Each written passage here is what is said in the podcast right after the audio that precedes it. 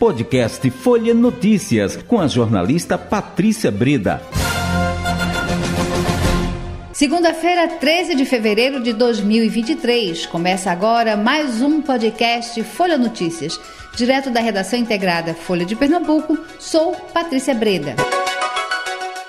Agora é política, com ela, Pupi Rosenthal, é repórter de política do Folha de Pernambuco, tá chegando animadíssima para o carnaval, mas sem deixar a política de lado, trazer pra gente essas informações e desvendar esses mistérios. Oi, Pupi. Até porque carnaval também é política, né, Patrícia? Isso. Inclusive, a gente teve na época da ditadura alguns blocos, aqui mesmo em Pernambuco, que ousavam aquele. ousavam usar o carnaval para se posicionar sobre a questão da liberdade de expressão, da liberdade de imprensa, contra é a perseguição. Então, é, carnaval também é política e a política é carnaval. É uma, uma via de mão dupla. E é muito importante a gente pensar nisso, né? como o carnaval é importante para Pernambuco. É né? O quanto ele traz para Pernambuco. E, assim, e o que movimenta, não é? Eu estava é, observando assim as a, pousadas, hotéis, não é? casas que a, os informais assim que colocam é, suas casas, que alugam suas casas, né? o que transformam suas casas no day use, quer dizer, isso tudo tá ali aquecendo o mercado, a economia local, né, Pupi? Pois é, Patrícia, eu queria até essa semana que a gente tá na semana pré-carnaval trazer um pouquinho dessa questão da política e o carnaval, né? Vamos lá. Então hoje eu queria só lembrar que é o seguinte, de vez em quando a gente vê alguns debates, principalmente no legislativo, aqui em Pernambuco, aqui no Recife, de se chamar o carnaval, o uso de recursos públicos no carnaval como sendo um gasto quando na verdade é um grande investimento. Por que é um grande investimento? Porque o governo, as prefeituras colocam seus recursos públicos, muitas vezes eles vão até atrás de patrocinadores, a gente sabe disso, mas se investe e se traz um retorno muito importante para o Estado de diversas maneiras. Por exemplo, a gente, você falou, hotéis, pousada, casa das pessoas, hoje a gente tem esses aplicativos que você aluga um quarto na casa de uma pessoa e tal. E isso promove o turismo não só durante o carnaval, mas durante o ano todo. O destino Recife, o destino Pernambuco, o destino Olinda se torna um grande produto turístico o ano todo, a partir inclusive principalmente do carnaval. Então, no carnaval há uma promoção muito grande do destino Recife e que se torna um destino para o ano todo. Além de tudo, você tem, por exemplo, uma grande indústria cultural que sobrevive por conta do carnaval. É uma indústria que reúne os músicos, as orquestras, as batucadas, a, todas as manifestações né, culturais do carnaval, cavalo marinho, Bumba Meu Maracatu, Maracatu, blocos, cava, é, é, Maracatu Rural, bloco, troça. É. Aí você tem, por exemplo, uma cadeia de pessoas que costuram, que vendem adereço. Se você for hoje lá no Recife, lá naquele cama do, chamando o Vucu Vucu lá, na Rua das Calçadas, é, né? Eu sempre chamei do Vucu Vucu. É. Você vai ver gente vendendo fantasia, é. gente vendendo de tudo um lantejoula, pouco. Lantejoula, né? confete, serpentina, é, maquiagem. Tudo isso está voltado dentro do carnaval. Você vai ter também, por exemplo, as costureiras, que são mulheres que trabalham e que trabalham muito do canto de carnaval. Uma curiosidade, por exemplo, Patrícia, esse ano a costureira, a as costureiras né, responsáveis por vestir o Homem da Meia-Noite, que é a tradução, o tradicional calunga do Carnaval de Olinda, que abre o Carnaval de Olinda, porque esta é uma outra curiosidade. É. Mas o Homem da Meia-Noite, a roupa dele de 2023 está sendo costurada, foi costurada em Garanhuns. Então já existe também essa questão cultural. E que já movimentou, porque ele já foi receber lá roupa lá em Garanhuns, já teve lá um movimento. Já teve o pessoal da Macuca, que, é. que a Macuca é de lá de Garanhuns, que é homenageada juntamente com a Eu Acho é Pouco, é. que era um, um, meu bloco no coração, que é o Acho é Pouco. Então tudo isso movimenta. Isso. Os ambulantes que vendem churrasquinho, que vendem cerveja, existe uma grande cadeia de pessoas que têm renda, que têm emprego e que durante o carnaval elas recebem o equivalente ao que elas vão gastar por pelo menos 4, 5, 6 meses do ano elas recebem durante o carnaval. Um exemplo que eu dou, Patrícia, é que eu estava pegando com a Prefeitura do Recife, que ano passado, como não teve carnaval, eles reeditaram o chamado AME, que era Auxílio Emergencial do Carnaval, pago a toda essa cadeia cultural envolvida com carnaval, agremiações, troças, músicos, todo mundo. E foram, foram mais ou menos 20 mil pessoas só no Recife que receberam o equivalente a 10 milhões de reais. Veja, 10 milhões de reais foi pago a essas pessoas como auxílio emergencial porque elas ficaram sem renda nos carnavais de 2021 e de 2022 por conta, infelizmente, da pandemia. Então a gente precisa entender que não existe um gasto público durante o carnaval, que existe um grande investimento, um investimento fundamental para o Estado, para as cidades que têm seu carnaval, e não falo só de Recife, Olinda, mas de Jabotão, de Bezerros, Exato. de Triunfo de Serra Talhada, de Caruaru, todos esses locais é têm um carna o seu carnaval e todos esses locais têm um grande, é, é, um grande movimento. Até eu vou dizer a você, por exemplo, quem prefere ir para uma praia como Porto de Galinhas, Serrambi, Maracaípe, Carneiros, Tamandaré, isso também vai gerar renda para aqueles municípios. Pode não ter um carnaval tradicional, mas tem uma hospedagem tradicional de pessoas que preferem ir descansar na praia, aproveitar o período do carnaval para se recolher e ficar na praia. Então, Patrícia, a gente precisa pensar carnaval como um grande investimento público, um grande investimento que traz um retorno que é benéfico para a população. Se não é uma obra, como a gente chama de pedra e cal, mas é uma grande obra viva, que é o carnaval de Pernambuco, que sem dúvida, aí eu vou ser bem barrista, para mim é de longe, muitas milhas o melhor carnaval do mundo.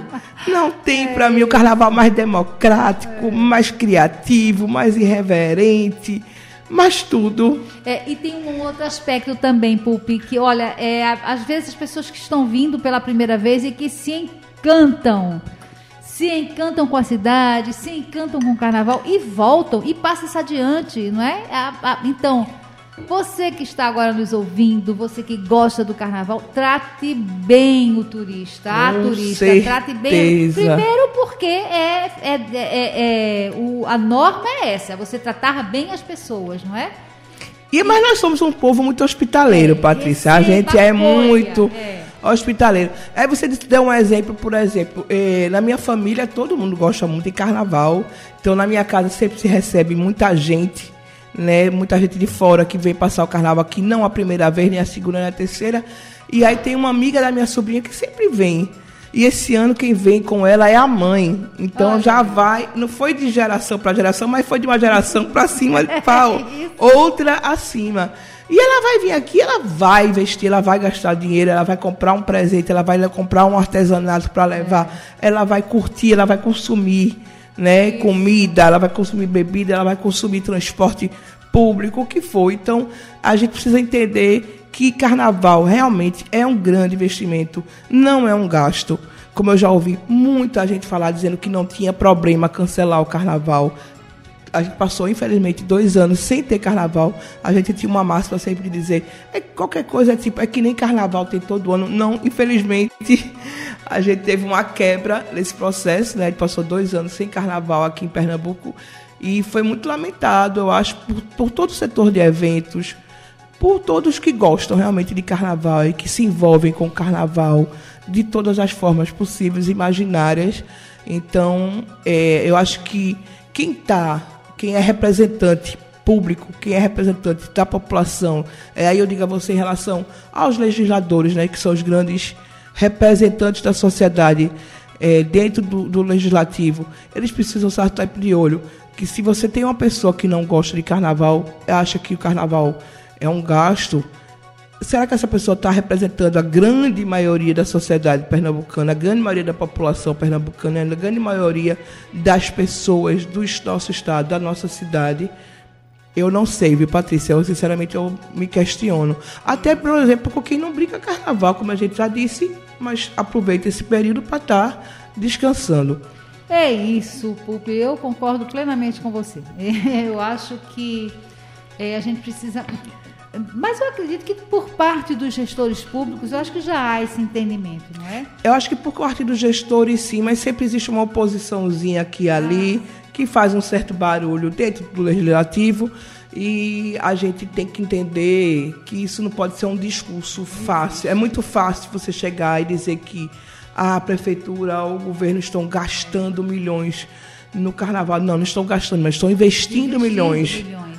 Investindo, volto a dizer, na, sobretudo na população que precisa, que gera emprego, que gera renda. E essa população que precisa desse momento para fazer a sua renda Exato, um pouco maior, para poder vamos dizer, Isso. passar um pouco de, de folga, um pouquinho de folga né, no dia a dia da sua casa. Uma folguinha pequena muitas vezes, mas que pelo menos consegue botar comida dentro de casa com mais tranquilidade, consegue fazer uma reforma. E veja que cadeia que gira. Quer dizer, a pessoa que recebe no carnaval, ela quer fazer uma reforma na sua casa, ela vai girar ainda mais economia. Então a gente sem esse giro da economia durante esses dois anos a gente percebeu muito como é que isso impacta é. O nosso estado.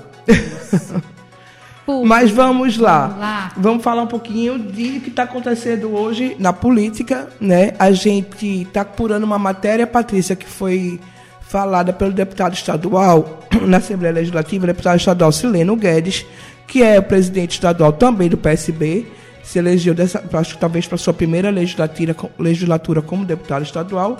E ele fez uma denúncia hoje na Assembleia de que o auxílio, é, o auxílio, a Bolsa, o Bolsa Família Sim. estadual não está sendo pago em dia. Então ele falou isso, inclusive disse que é, os invisíveis que tanto a governadora Raquel Lira fala estariam continuando sendo invisíveis.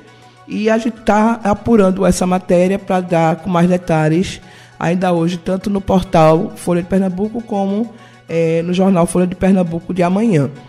Uma outra coisa, é, Patrícia, que a gente hoje, aí já é uma coisa que já foi, é, já é público, né, que já foi colocado, é que a, a Advocacia Geral da União, a Advocacia Geral da União é, vamos dizer, o advogado do, do governo federal, é quem trabalha, é, defende a União, defende o, o, o poder estatal. E a, a AGU pediu a condenação de 54 pessoas e três empresas envolvidas naqueles atos do dia 8 de janeiro de 2023, lá em Brasília, e pede inclusive que essas pessoas sejam condenadas a pagar cerca de 20 milhões de reais, acho que é 20 milhões e 700 mil, uma coisa assim, que são os prejuízos hoje contabilizados é, pelos três poderes, né, pelo Supremo, pelo governo federal, pelo Palácio Planalto e pelo Congresso Nacional.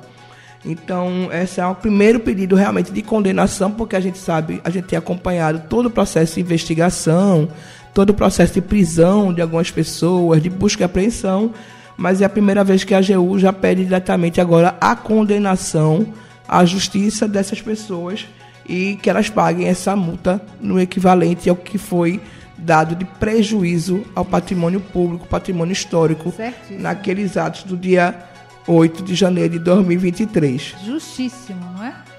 Justíssimo, né, Patrícia? Tem, Se é. a gente você depreda o patrimônio público, como a gente sempre diz, o patrimônio não é de nenhuma pessoa, nem é da atual legislatura, atual governo federal, é. ou atual composição do Supremo. Ali é no patrimônio do público, do povo brasileiro, patrimônio da, do nosso país, né? Então, Exato. é que perpassa qualquer gestão ou qualquer outra pessoa que esteja à frente. Então, é, esse pedido da AGU é mais do que justo é, e a gente acredita que a justiça vai realmente tomar um posicionamento em relação a isso. E outra coisa, lembrando que aquilo que foi depredado, as obras de arte, foram é, presentes que foram dados ao Brasil, ao país, que na ocasião foi ao seu representante maior, seu presidente Fernando Henrique Cardoso recebeu trouxe presentes.